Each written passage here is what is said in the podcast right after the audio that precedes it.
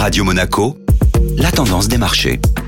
Et la tendance des marchés avec Société Générale Private Banking. Bonjour Laura Guial. Bonjour Benjamin. Les marchés actions ont fait l'objet d'une vague d'euphorie après la publication de chiffres macroéconomiques. La première partie de la séance d'hier s'est déroulée dans une ambiance attentiste jusqu'à la publication des chiffres de l'inflation des États-Unis. À la mi-séance, les marchés européens étaient à l'équilibre, mais après 14h30, les indices actions se sont mis à flamber. L'inflation américaine est ressortie inchangée en octobre en raison de la baisse des prix de l'essence et l'inflation sous-jacente a des signes de ralentissement. Ces annonces ont renforcé les attentes selon lesquelles la Réserve fédérale ne relèverait plus ses taux d'intérêt. La tendance positive des marchés actions depuis début novembre s'est confirmée. L'indice parisien a notamment progressé de 1,50% sur la séance de ce mardi, frôlant les 7200 points. L'euro aussi a profité de l'annonce de ces chiffres, grimpant ainsi de 1,40% face au dollar. L'euro s'est changé contre 1,085 dollars à la clôture européenne.